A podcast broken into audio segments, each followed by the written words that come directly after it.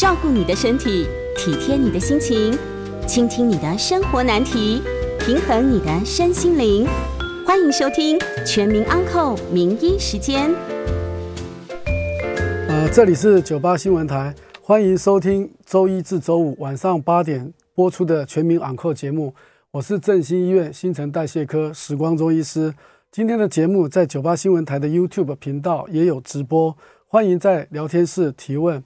另外，我们将在半点过后接受大家的 call in，有关主题欢迎打电话进来。call in 的专线是零二八三六九三三九八零二八三六九三三九八。今天要讨论的主题是有关糖尿病的新药物。好，那我想呢，呃，最近这几年哈，因为科技的一个发展，所以很多新的糖尿病的药物啊，陆陆续续的出现。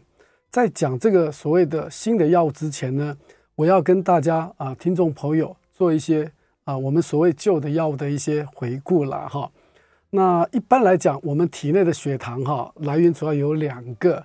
那第一个就是吃进来的一个血糖，然后第二个呢，就是自己体内也会制造出一些啊糖分。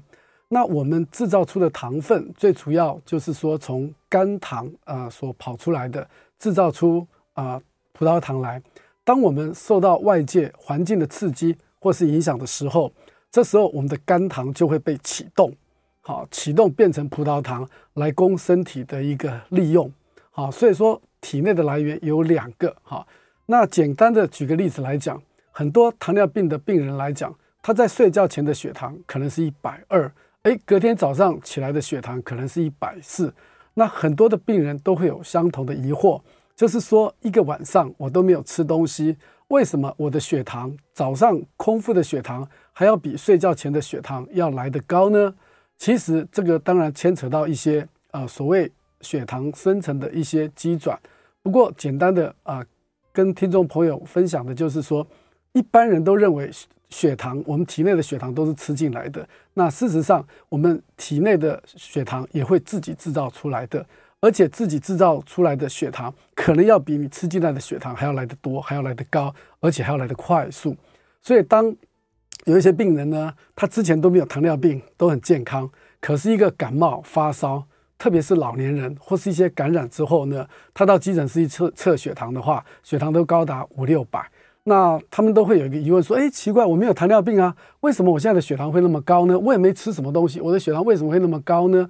那其中里面的关键就是说，虽然你没有吃东西呢，可是因为为了抵抗外在环境的改变，例如发烧，哈，或是天气气温下降、剧冷的这种情况下，我们体内就会把葡萄糖给制造出来了，好，所以说这个就是我们体内葡萄糖的两大来源，一个是吃进来的。一个是体内自己制造出来的，我相信在这边做了一个解释之后，很多的呃病友们可能他对为什么早上空腹的血糖反而经过了一个晚上没有吃东西之后，比前一天的晚上血糖还要高的道理就在这个地方。那当然了，除此之外还有一些比较细部的讨论，就是所谓的黎明现象。那基于时间的关系，有关黎明现象的部分，我们在此不做深入的一个介绍。好。那糖尿病的药物里面，我们什么叫做传统的糖尿病的药物呢？那基本上来讲，会造成糖尿病啊、呃、生成的原因，主要有两大机转。第一个就是胰岛素分泌不足，对不对？那第二个就是胰岛素分泌分泌出来了，可是它的品质不好。那品质不好，就是大家可能所听到的胰岛素阻抗。那分泌不足，就是代表量的不足。如果说品质不好，也就是所谓的胰岛素阻抗，那这个就代表它的值不好。那换句话说，当你的量不够或是值不好的时候，你的血糖可能就会上升。好，这是两大机转。那另外还有一个机转，就是刚刚我跟大家有提到的，自己体内也会制造出糖分。所以呢，这三个机转就造成了我们体内血糖最主要的来源之一，也是形成糖尿病的三大机转。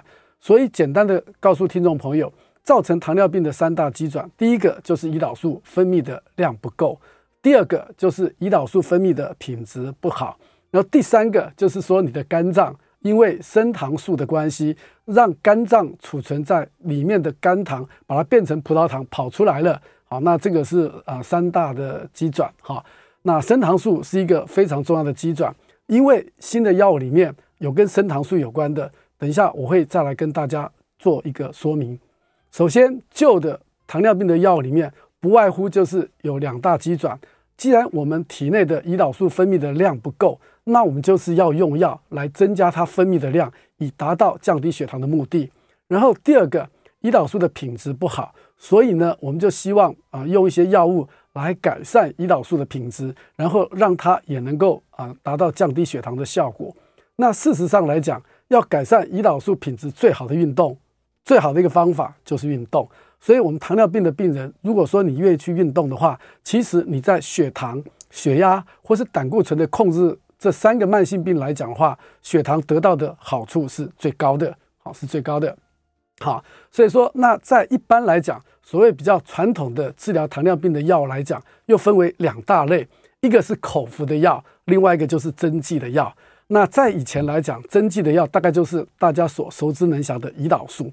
那口服的药当然就是有很多的种类，可是呢，现在因为新的啊、技术啊、发展出来了，而且有很多的研发的药物也出来了。那换句话说呢，呃，新的药物来讲的话，它可能不会刺激胰岛素的分泌，对不对？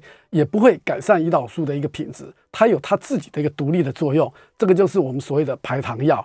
基本上来讲，这种排糖药它跟所谓传统的药物来讲。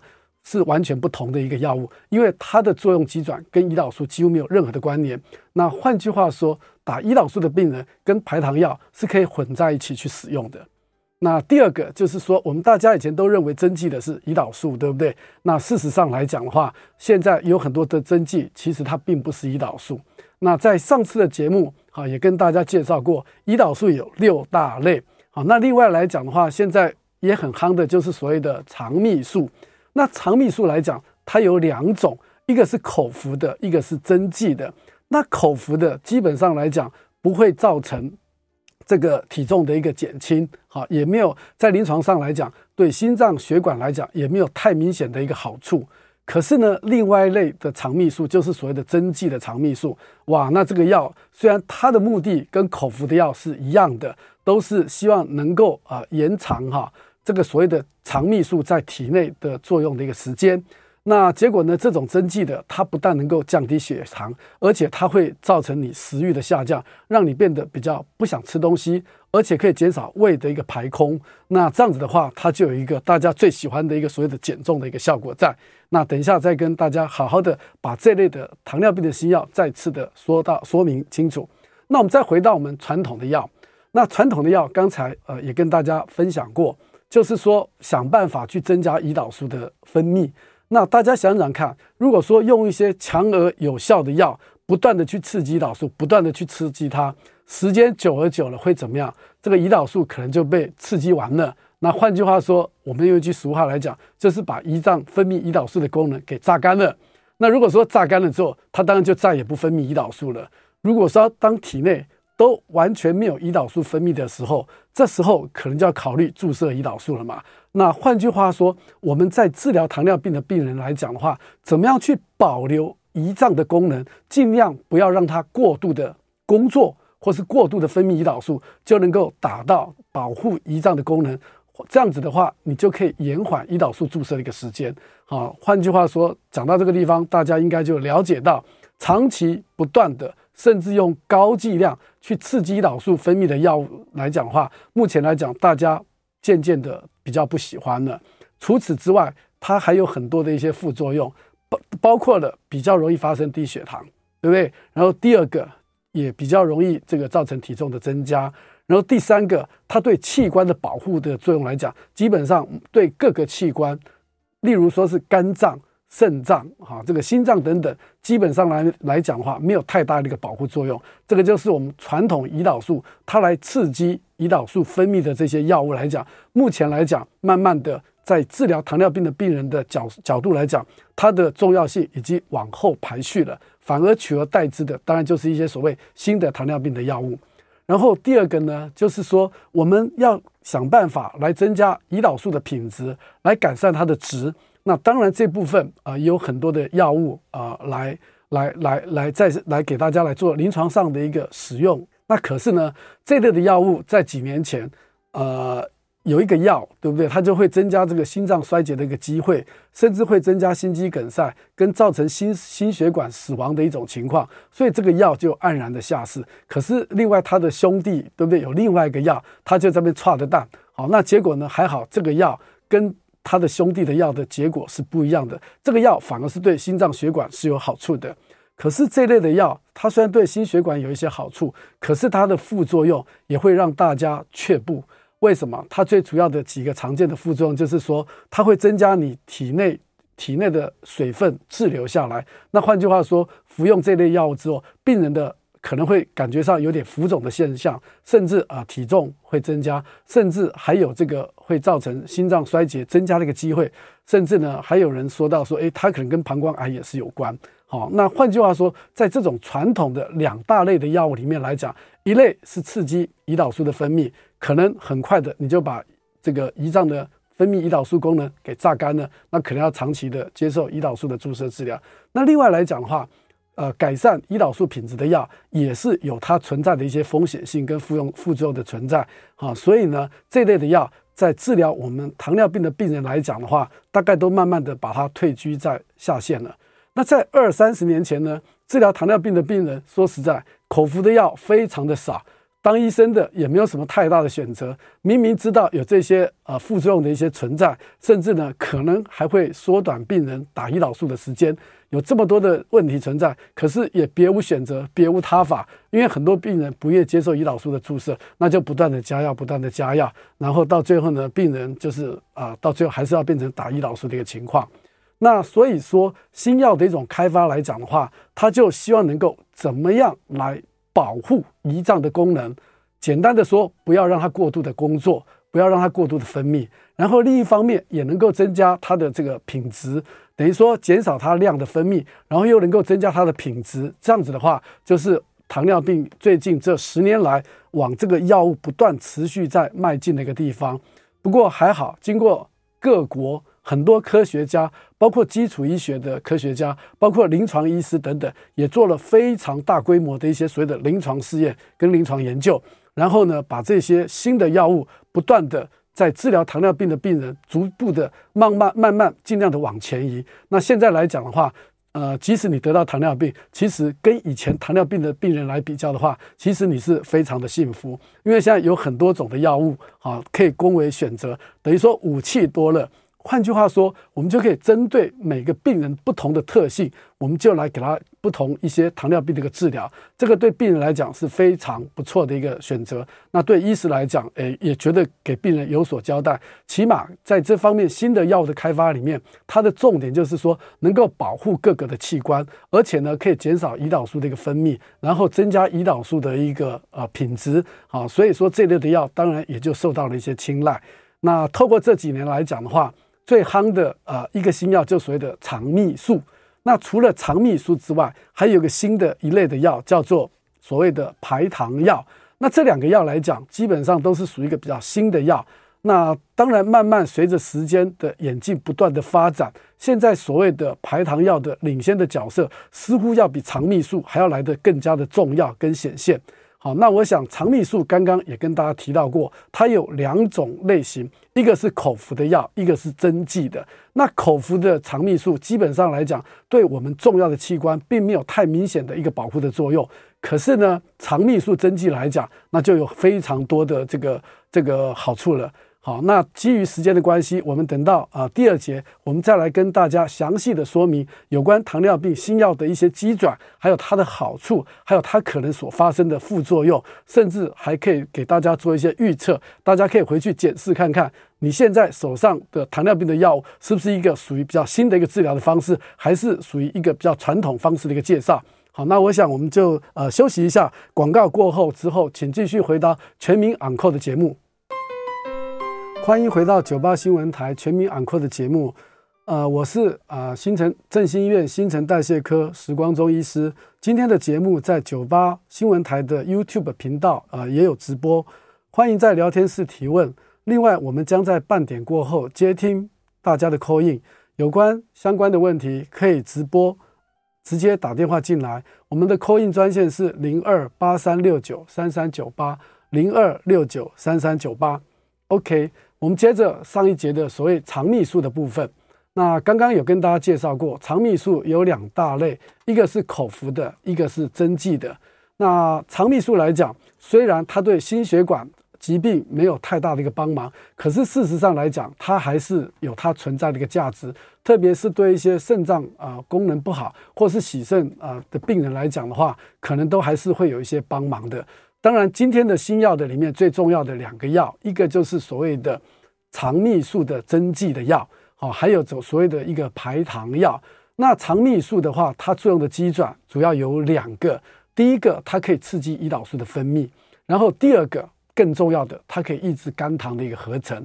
刚刚在上节题目有跟大家提到过，造成糖尿病的三大机转，一个就是说胰岛素分泌的量不够；那第二个就是胰岛素分泌出来的品质不好；然后第三个就是受到升糖素的一一个影响。OK。OK，升糖素的一个影响，好，所以说那肠泌素这个机转，就是说它可以增加些许胰岛素的一个分泌，另外它可以抑制这个所谓的升糖素的一个形成。那这样子的话，双管齐下就可以达到一个降低血糖的一个效果。好，那肠泌素针剂之所以受到大家非常青睐的一个原因，就是说虽然它的机转有两个，一个是造成这个胰岛素的分泌跟抑制肝糖的一个合成。那另外来讲，有一个药就是所谓的、呃、排糖药。那排糖药它的机转最主要当然就是减少肾丝球对糖分的吸收，然后把糖呢就从小便中排出来了。那糖分排出来，大概一天可以排出七十公克左右。那一公克的糖是有四大卡。那换句话说，每天就可以从小便中排掉两百八十两百八十卡的一个热量。那当然。呃，长期使用下来的话，它就能够减少热量的一个摄取，达到一个减重的效果。那除此之外，它不但能够降血糖，而且在这个排糖的过程中呢，它也会把一些大量的水分把它跟着一起排掉，这个就所谓的渗透性利尿的一个效果。那这个效果也可以达到一个降血压的效果。所以呢，这类的排糖药，在刚开始的时候，认为它能够降低血糖、降低这个血压，甚至能够一个减重的一个好处。那透过时间不断的在做一些细部的一个呃研究实验来看的话，后来这类的药越来越夯。最主要的因素，其实它不但有这个三个好处之外呢，其实它还有保护心血管作用的一个好处。然后还有它能够保护这个糖肾病变，就是来预防糖尿病的肾病变。不但能够预防肾病变，也可以来治疗肾病变。好，那换句话说，换句我们重要的器官包括了心脏，好，还有这个肾脏，还有这个脑部，还有这个肝脏，这些啊所谓的排糖药在里面都是表现了非常好的一个角色。所以这类的药就逐步的由所谓的位阶比较低的一个情况下，把它给拉高了。当初之所以位阶比较低，当然有一些因素啦。第一个价格太高嘛，那价格比较高的情况下，大家就呃在使用上来讲的话，当然就会比较谨慎一些。那当然随着这个大家，特别是一些啊临床医师，他使用的经验越来越丰富的时候，诶，其实他会逐步的发现这类的药其实它是呃蛮好用的，而且对病人的这个保护器官的保护来讲也是非常好的。那当然也做过了一些临床上的一些研究。就是说，几乎基本上来讲，这类的排糖药可以完全取代肠泌素的口服药，口服的肠泌素的药。那基本上来讲，那换句话说，这个市场上来讲，肠泌素的口服药基本上临床医师用的已经比较少了，除非是有一些病人他有特别的情况，否则这类的药基本上慢慢的都被这个所谓的呃排糖药给逐步的给取代掉。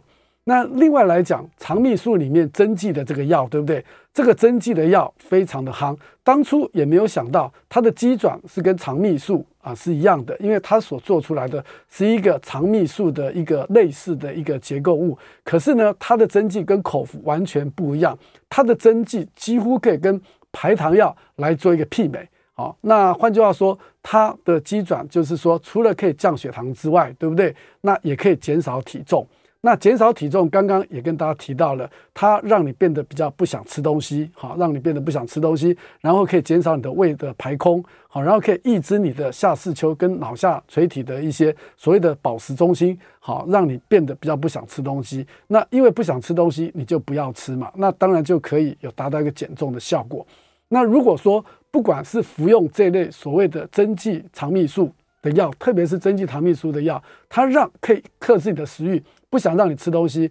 那如果说你有一个错误的观念，哎，认为哎我我打了这个针之后，我就可以高高兴兴的吃东西了，那你这个就效果上就会大打折扣。那既然不想吃东西的话，就不要让自己去进食。那有些病人会问说，诶，那我不想吃东西，我肚子就不会饿啊？那时间久而久之，我会不会营养不良啊？或是我的血糖会不会高起来啊？很多的病人就会啊问到这些问题。其实答案是不会的。虽然你不想吃东西，你的血糖可能会有点下降，对不对？可是我们肝脏里面的肝糖跟骨骼肌里面的肝糖，还有我们的脂肪，它就可以把这个能量给释放出来，把它转变成葡萄糖，来作为体内的一个。能量的一个来源。那刚刚我也跟听众朋友提到过，就是说体内产生的糖分，对不对？远比你吃进来的要来的多的高得多。那大家应该也知道，一公斤的脂肪大概可以产生九大卡的这个。这个热一克的脂肪可以大概产生九大卡的一个热能，那一克的糖分大概可以产生四克的一个一个热能啦哈。所以说我们体内有那么多的脂肪，还有那么多的肌肉的组织，这个把它变成葡萄糖的话，几乎你是取之不竭、用之不完的。所以不用担心啊、因为你没有吃东西而可能会产生低血糖的一个情况，其实是不太会的。那当然，如果说你这时候还有服用其他的降血糖的药，这时候当然其他的降血糖的药可能因为你不想吃东西，而且担心血糖会降低得太快的时候，这时候呢，其他的药物可能就要做一个减量的一个动作，可能就要减点药，或是要跟医生讨论，说你的血糖呃降得蛮快的，是不是考虑减点药啊，或是把这个注射的剂量稍微做一个减少。那肠泌素之所以这么夯的原因，除了有这些好处之外，那在大概十年前左右，肠泌素它是需要一个礼拜每天要打两次，早上打一次，晚上打一次，那个是所谓的短效型的肠泌素。后来进展到一个比较所谓的中效型的肠泌素，一天打一次就可以了。可是现在呢，肠泌素又进展到诶一个礼拜打一次就可以了，而且这个肠泌素目前来讲，只要符合。呃，适应症的话，基本上呃，健保局是可以给付的。那换句话说，很多的听众朋友，你在接受一些针剂的治疗，特别是一些比较胖的糖尿病病人来讲，你可能就已经在接受所谓针剂的肠泌素来治疗。那后来也不断的、慢慢的发现，哎，针剂的肠泌素不但有这些好处，事实上来讲，它对糖尿病的一些并发症也有很多的好处。它同样也能够保护心脏啊、血管的功能，它也能够保护肾脏的功能，甚至它对视网膜啊的病变也有一些好处。所以有这么多的好处，基本上来讲，它似乎可以跟这个所谓的排糖的这类的药来做一个媲美。那所以说，目前国内外的指引哈，糖尿病的指引指。糖尿病的治疗指引来讲的话，把肠泌素的针剂跟这个所谓的排糖药几乎摆在一起，甚至呢，排糖药可能还会稍微再往前一点。为什么？因为排糖药的价格相对的比肠泌素的针剂要来的便宜一些些。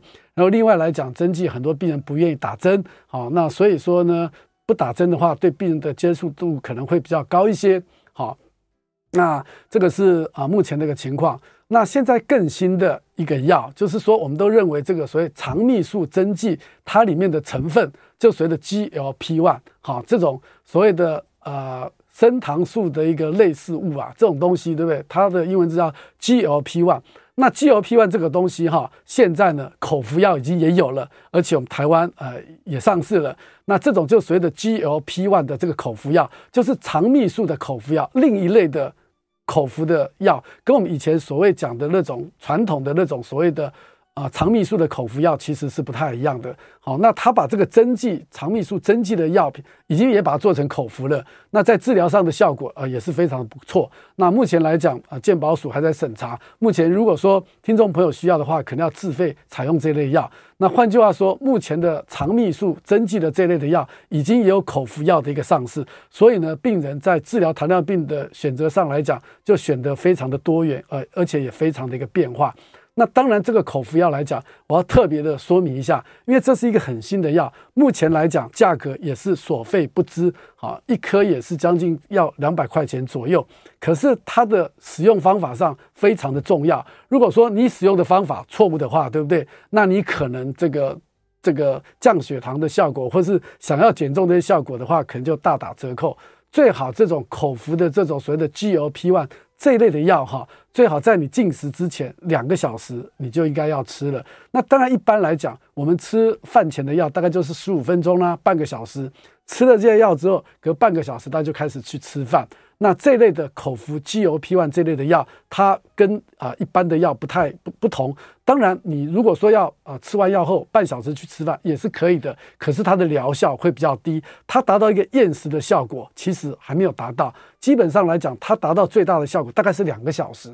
好，所以说你比如说晚上七点钟想要吃饭了，对不对？那你应该就是五点钟来吃这类的药。那等到两个小时七点钟之后开始吃饭的时候，那时候刚好它的火力全开。换句话说，它控制你的食欲的效果是最强的，得到的效果是最好的。好，那当然在吃这类的药的时候，可能还是要服用大量的一个水分，好来这个减少这个水分的一个排除。好，大量的喝水呃也是有这个必要性的哈。那所以说这种啊有关的口服的这类的药，目前仅限于糖尿病的病人可以使用。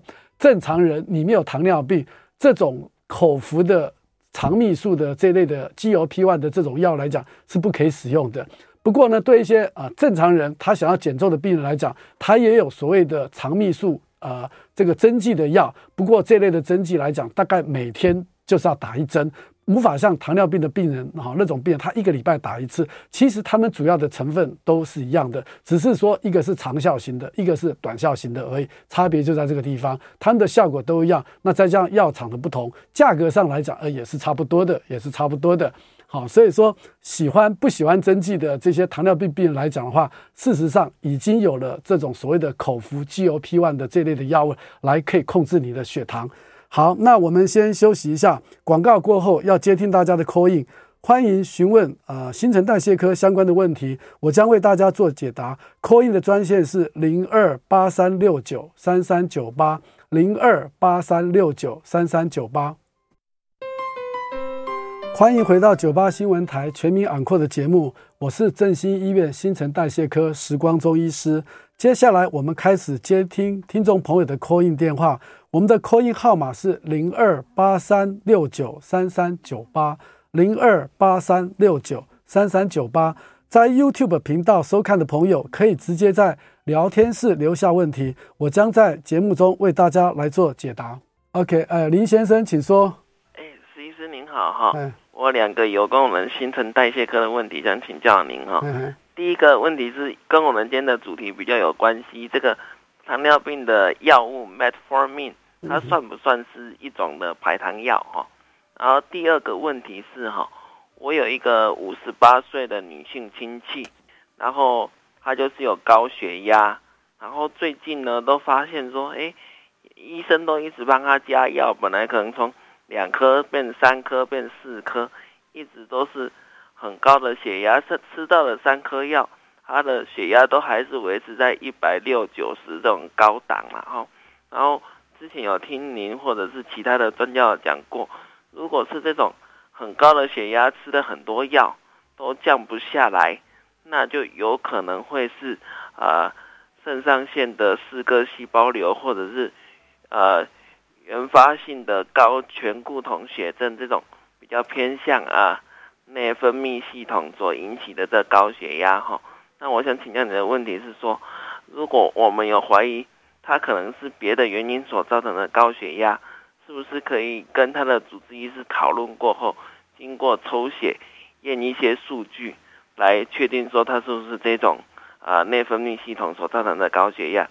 另外，就您专业新陈代谢科的医师来看哈，这种高血压吃了那么多颗药物还是降不下来，是不是有需要进一步往新陈代谢科去检查内分泌的相关问题？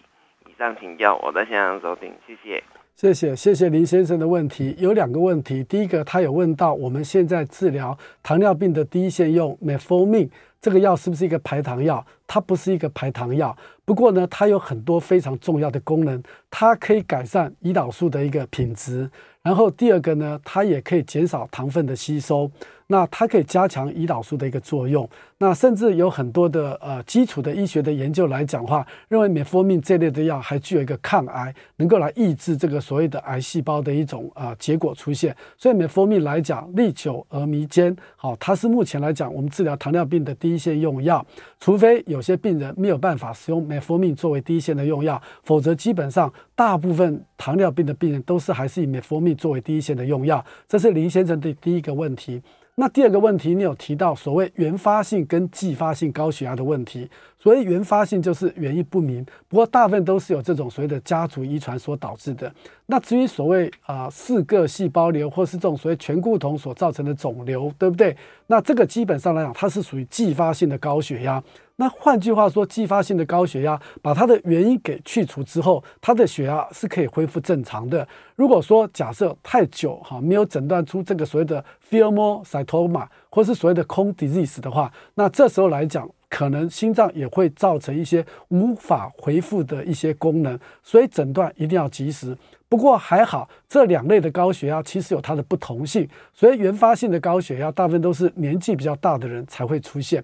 那如果说是继发性高血压，大概就在年轻人。举个例子来讲，十几岁的小朋友，我想应该不会高血压吧？假设他的血压很高的时候，当然我们就会很容易的会往这方面去联想。不止我们新陈代谢科的医师，心脏科的医师，他一样也会去做这方面的一个鉴别诊断。那当然要鉴别诊断出这类的疾病并不困难。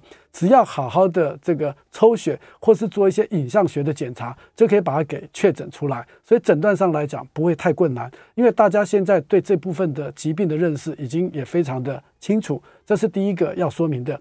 那第二个就是说，这类的高血压、继发性的高血压，你用很多高血压的药来治疗的时候，它的血压恐怕还是降不下来。源头来讲，还是要把它的这个肿瘤把它去除掉，才能够达到一个降压的一个效果。这是第二个。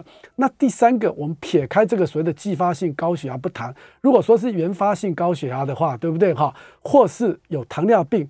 像我们糖尿的病人，很多会出现高血压，这时候我们高血压就会非常的谨慎去选择用药。如果说当药不断一直的增加，甚至已经用了好几种药，而且都已经达到最高剂量的时候，他的血压还不好控制，这时候我们心里就要有数，他的肾脏恐怕快要坏掉了。所以说进展到一个啊、比较。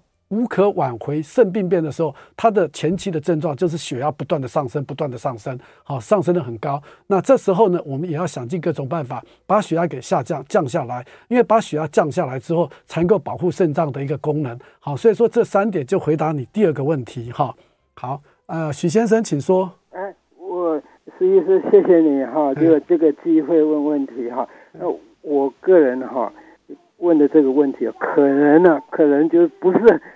施施医师，你很喜欢听到的没关系问题了，没关系哈，就是说我已经有十几年的这个血糖过高了，我不喜欢讲血糖过高是糖尿病了哈，因为那这个十几年，其实我一颗哦，我一颗降血糖的药哈，我都没有吃了，嗯哼，因为我个人是学理工的，我一直认为说哈，这个这是当然我的认为是一个错误，是可能是一个错误的观念了哈，我认为了哈。这个这个糖尿病，呃，糖尿高的问题哦，如果说要长期一直吃药的话，那我认为这个药哈，这个医学界哈，并没有抓到这个糖尿过高的这个原因呐，它只是在处理这个症状而已的哈，这是我的观念可能是错误。第二个哈，就是这个我如果糖血糖过高，那我必须要。每天带着药在吃了哈，这一点我就也是不能够接受了，就是天天天要吃药这个，所以我一直都没有吃药，我一直都没有一颗都没有吃药哈。那这个问题会发生了，在我身上就发生了一些一些问题，就是你们医学界讲的啊，就是会有一些症状，就是眼睛开始模糊了啊，呃，思绪开始混乱了啊，等等等，都会这些症状都出现了。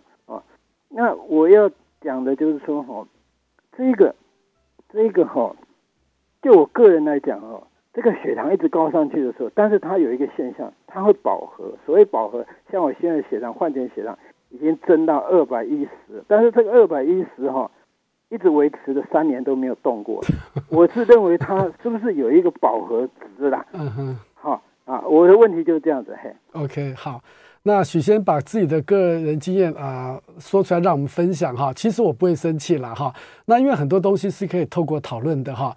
那我想第一个，有糖尿病的病人不一定要吃药。了解吗？这个是很重要一点。像我们的病人里面，十个糖尿病病人，可能里面就一个不用吃药。可是他怎么样来控制他的血糖？他是透过了严格的饮食控制跟很规律的运动来控制他的血糖。好，在第一节的时间，我有特别提到，你如果说要改善胰岛素的品质，最好的方法就是运动。而且在所有的慢性病来讲的话，运动对血糖的下降来讲是最好的，得到的好处是最大的。所以我们不断的鼓励病人要去运动。哈，这个是第一个。那第二个，你说呃，一支啊、血糖会达到一个饱和的一个情况，其实血糖不会饱和。如果说你十几年都没有吃药，血糖都一次维持到两百多，对不对？其实你可能觉得没有什么不舒服，可是当这个糖尿病并发症慢慢出现的时候，可能就会后悔了。那这时候如果后悔的话，有些时候就已经可能会稍微嫌晚了一点点了哈。那血糖太高有什么样的一个缺陷？那我就告诉大家。所以血糖钙太高，有所谓的葡萄糖毒性。好，那葡萄糖毒性呢，就会让的胰脏开始不做功，开始罢工，所以的血糖可能就会慢慢的增加。那你为什么说血糖两百多十几年，你觉得还好，没有什么事情？其实糖尿病最可怕的地方就是说，刚开始的时候它没有任何的症状。好，那像许先生您呢？你可能血糖一百一百多，慢慢的增加到一百二、一百三、一百四，或是到两百，慢慢增加。因为你增加的过程可能很缓慢，所以你觉得你没有什么不舒服啊，也觉得无所谓。可是呢，当你血糖如果说到了，你就认为说，哎，我大概就是维持在两百多，那我只能说，其实你的生活饮食。跟这个运动来讲，可能应该还是有的，不是完全没有。如果说完全没有的话，你的血糖应该不止这个数字。所以这时候其实你应该要去检测你的糖化血色素，糖化血色素才是一个最准、最准，或是一个更重要的一个指标。好，那我觉得十几年下来，或许。呃，你的各个器官还不错，那不过我还是建议你哈，你应该还是要接受一些药物的治疗。我不是鼓励病人吃药，好，或是帮厂商做广告。其实不管你吃药不吃药，其实你生活形态的调整跟运动来讲，对糖尿病的治疗还是最重要的第一位。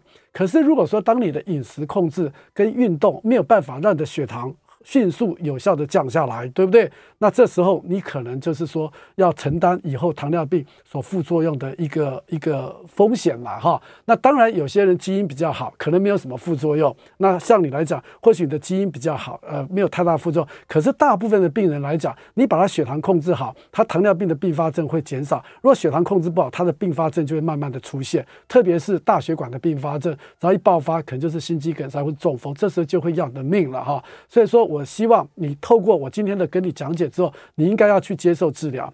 那还有一种情况，我也要说出来跟听众朋友分享。很多年轻型的糖尿病的病人，二十几岁、三十几岁，血糖来就很高，这时候我都要求他赶快及早打胰岛素。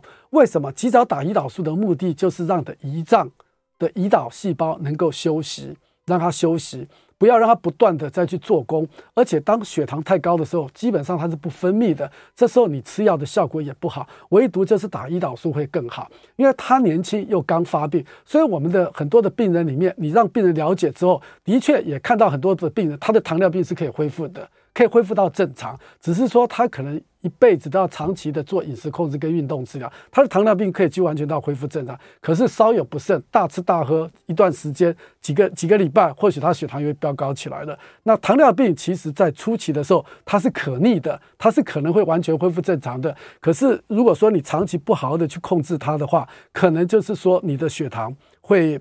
会会会慢慢的上升啊，像许先生你，我觉得可能你的基因还不错，不过我还是希望你要好好的接受治疗，饮食控制跟运动，在任何时期都还是要去执行的。当你执行了之后，血糖没有办法降得很低的时候，我想你还是要配合医生的呃药物来帮你做治疗。更何况像这么多的新药，这么多的选择性，好，我相信你只要好好配合我们医生的治疗，我相信你的血糖应该会控制得更好。甚至当你的血糖下降之后，你可能你会感觉你个人看起来会比较年轻。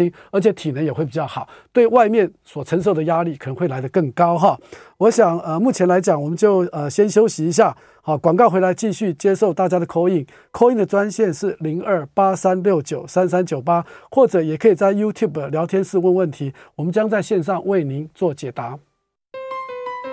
欢迎回到九八新闻台全民昂扣节目，我是振兴医院新陈代谢科时光中医师。接下来继续听众 call in 的电话，call in 的号码是零二八三六九三三九八零二八三六九三三九八，也欢迎到 YouTube 频道直播聊天室里面留言或是呃咨询。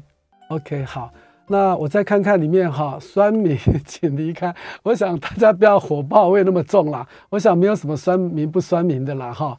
那请教 GLP-1 算排糖药？OK，好，这个林先生有问到 GLP-1 算不算排糖药？GLP-1 它不算排糖药，它是属于肠泌素的药。好，那我刚也跟听众朋友讲过，肠泌素有两大类，一个是口服的肠泌素，我们这个叫做 DPP-4 抑制剂，这个对心血管来讲没有太大的好处，那对降糖的效果来讲也是非常好的，它绝对是比我们传统的一些药物，包括了刺激胰岛素分泌的药，或是加强胰岛素这个作用的这些药要来得好。那另外一类针剂的肠泌素的药就叫做 GLP-1。好，这两个都是属于这个呃肠泌素的药。那现在 GLP-1 也有口服的 GLP-1。好，刚刚也跟大家提到过，这个是目前来讲只能用在糖尿病的病人身上，呃，也可以拿来做减重的一个这个一个方式。可是目前正常人是不能使用的，而且它的价格也并不便宜哈，一天一颗药可能就是要两百块钱左右哈。那我们现在的排糖药。在国内上市的有三种排糖药，那事实上来讲，还有很多的新药不断的在研发。那这三种排糖药的话，基本上来讲的话，它的功用是差不多的。可是当然，每一种药跟每一种药之间，虽然它的性质跟药理作用是一样的，它里面当然还是有一点点不同啦哈。不过这个不同，并不会对医生选择这类的药来治疗病人有太大的一个影响哈。那这类的药当然。跟其他的呃传统的药比较起来来讲，它的价格是比较高的了哈。好，所以说 GLP-1 它呃不管是针剂的或是口服的，它都不算是排糖药，它是属于肠泌素方面的药哈。那有样问说呃长期吃 Metformin 呃就造成拉住吗？OK 好，那这个 Metformin 哈这类的药，刚刚在题目呃也跟大家有提呃也提到过，它是第一线糖尿病的用药。目前来讲，有四种情况，我们不用不能用这枚 f o r m i n 来作为第一线的用药。第一个，肾功能不好，肌酸酐大于二点零，或是它的有效肾丝球过滤率不到三十，基本上来讲，这个是我们不考虑用的，这是第一种情况。那第二个就是说，你在医院做一些呃打一些显影剂啦哈，或是啊、这类的药，可能我们要暂停使用啊，否则的话可能会增加乳酸中毒的一个机会。那第三个就是八十岁以上的病人，如果说八十岁以上他从来没有用过 Metformin 这类的药，基本上我们也不建议使用。如果说他在八十岁以前他就有使用过这类药的经验来讲的话，那我们就是呃觉得说他也习惯了，我们也可以继续的给病人去使用。这是第三个。那第四个就是说，万一这个病人发生了严重肠胃道的副作用，包括了恶心、呕吐啊、腹泻啊这些等等，好，那可能就是说啊、不要去使用这类的药。那除了这四种情况之外，meformin 哈，基本上来讲都是我们把它当成第一线的一个用药。那它副作用发生的频率其实是蛮高的哈，大概有四分之一到五分之一啊，二十到二十五个 percent 啊。换句话，四五个病人里面使用的话，有一个病人可能就会有这种腹泻，特别是腹泻一个严重副作用的一个出现哈。那怎么样预防这个副作用的发生呢？就是我们从低剂量开始，慢慢的增加它的剂量，这是一种方式。然后第二个，这个药基本上我们都是鼓励病人要饭后再来服用。可是如果说你为了预防副作用的发生的话，我们希望病人能够随餐服用。好，这是第二种情况，可以减缓这个副作用的发生。那现在因为其实药厂也蛮聪明的，科技也很进步。然后呢，有一种所谓长。缓释型的 Metformin，好，缓释型，顾名思义，它就是在外面做了一个包膜，让这个 Metformin 慢慢的从胶囊这个包膜里面慢慢的释放出来。那这种呃长效型或是缓释型的 Metformin 来讲的话，它也可以大幅减少这种肠胃副作用的一个发生了哈。那如果说你一开始吃这类药就拉肚子，那基本上我会建议说，哎，那就。如果说经过了努力，小剂量的慢慢增加，好，而且是随餐服用，而且你也用了缓释型的这类的 Metformin，仍然有拉肚子的情况下，那我们就建议要停掉，那肯定要直接换上第二线的一个药物哈。那有提到新药都是自费的，一颗六十块钱一颗哈，其实新药哈。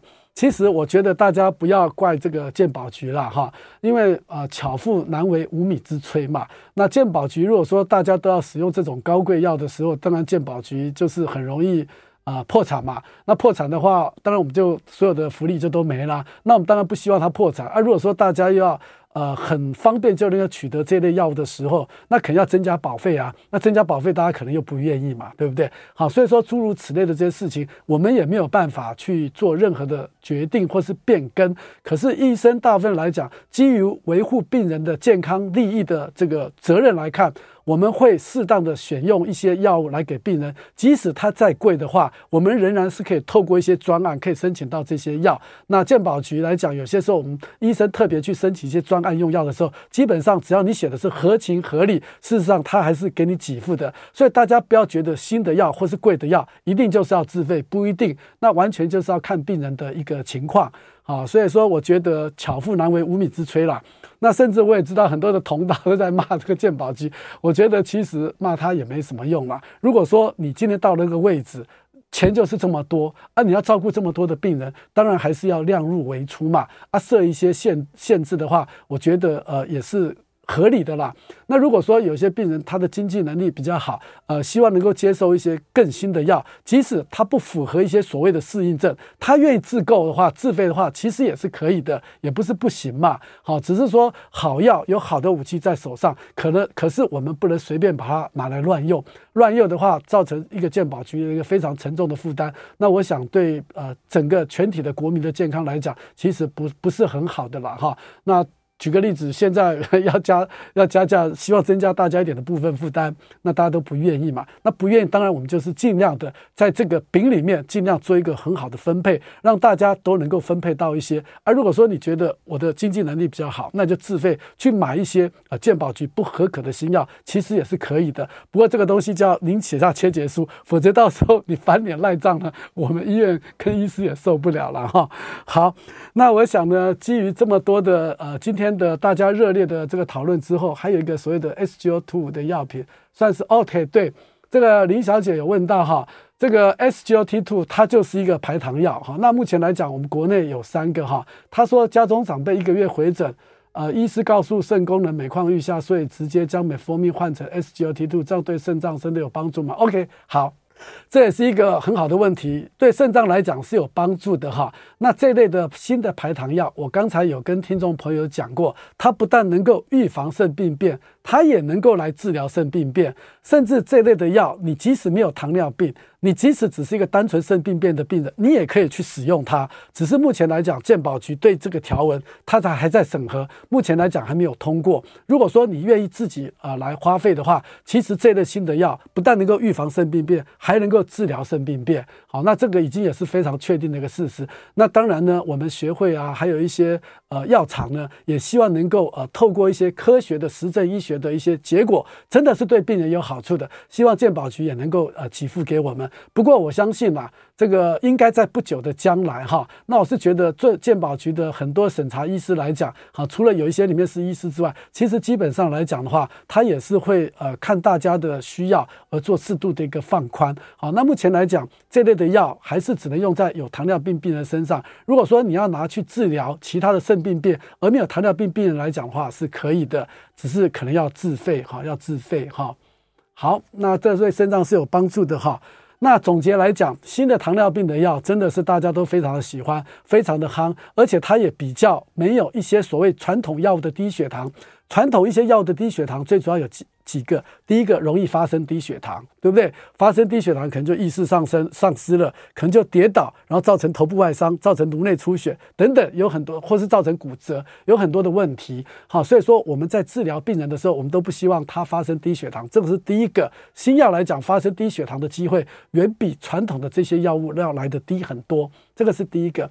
那第二个。这个药又有好处，减重。那以前传统的药，对不对？刚刚也跟大家听众朋友分享过，传统的药可能会造成体重的上升。那体重的上升对病人来讲也是不好的，甚至有些时候还会增加一些呃液体滞留在心脏的一个状况，增加心脏衰竭的一点点的机会。这个也是大家所不喜欢的。然后第三个就是所谓它对各种。多重器官的保护，新的药是可以的，旧的药大概是没有，它反而会把你这胰脏分泌胰岛素的功能给榨干，是不好的。好，那当然缺点就是说这类的新药的价格是稍微高了一点点。不过在健保局，我相信能够给大家的福利的这种情况下，能够。开放的话，我相信监保局应该也是会呃不断的持续的呃慢慢的呃往前不断的去做开放。好，那我想我们今天的节目呃就进行到这个地方。我是振兴医院新陈代谢科时光中医师，也非常谢谢大家今天的收听，再见。